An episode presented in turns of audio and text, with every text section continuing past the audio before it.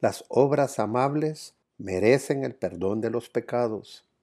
El amor fraterno está íntimamente ligado al perdón de los pecados, que es una de las recompensas más sublimes de la caridad. Ante todo, mantened entre vosotros una ferviente caridad, porque la caridad cubre la multitud de los pecados, dice San Pedro.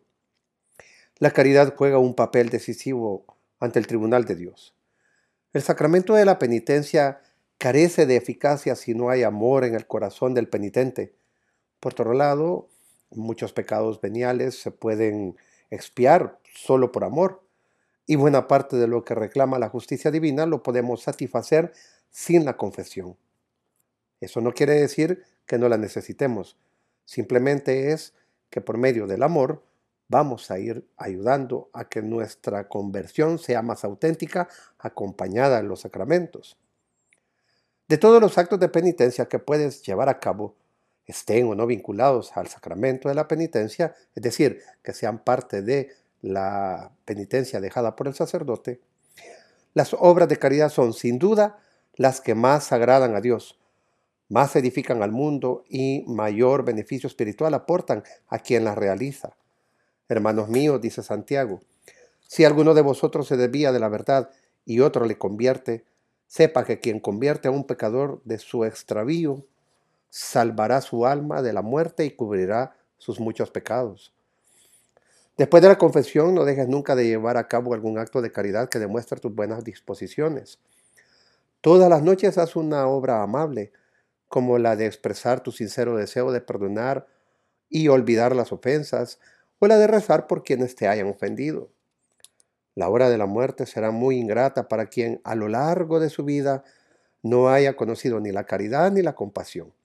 Pero el hombre cuyo corazón esté lleno de bondad y amor será admitido en el reino divino del amor.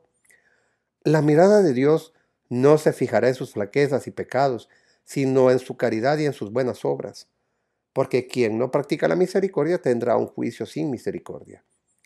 La misericordia, en cambio, prevalece frente al juicio. Señala Santiago. No hay mejor manera de prepararse para la muerte, excepto evitar el pecado mortal, que fomentar en el corazón el espíritu de amor, el cual prácticamente te obligará a ejercitarte en los pensamientos, las palabras y las obras amables. Bienaventurados los misericordiosos, porque alcanzarán misericordia. Mateo 5:7. Así dice el Señor. Debes mucho a la amabilidad de otros. Piensa en lo mucho que le debes tú a la amabilidad. Si echas la vista atrás, te asombrará el número de obras amables que te han hecho bien. El recuerdo es casi imposible. Las que recuerdas no son tantas como las que has olvidado no por ingratitud, sino por las distracciones de la vida y las limitaciones de tu memoria. Son muchas las circunstancias en las que han sido amables contigo. Has sido el destinatario, para bien y para mal, de las obras amables de personas que no te esperabas. Te han dado la felicidad en medio de tus lágrimas. Todos y cada uno de estos actos de amabilidad te han aportado algún bien espiritual si no te han hecho mejor en ese momento, han preparado el camino para que lo seas o han sembrado una semilla de futura bondad, dejando una huella cuyo poder nunca llegaste a sospechar. Una vez tras otra, la amabilidad ha puesto los cimientos para la obra de la gracia. En realidad no ha sido sino una manifestación especial de la gracia. Piensa en lo poco que merecías todas las acciones amables que has recibido de Dios y de tus semejantes. Probablemente serán más las que te hayan ah, llegado a ti que las que tú hayas hecho llegar a otros. Tal vez pensar en tanta amabilidad y por parte de tantas personas te resulte casi doloroso, pues te lleva a constatar la escasez de la tuya. La gente ha asumido por ti el trabajo de los ángeles, te ha conducido al bien. ¿Y tú qué has hecho en verdad? ¿Qué has hecho tú por ellos? Da miedo pensar que habría sido de ti si tus padres, tus amigos, tus profesores, tus compañeros de colegio hubieran sido menos amables contigo. Puede que la amabilidad lleve toda tu vida refrenando tu inclinación al mal.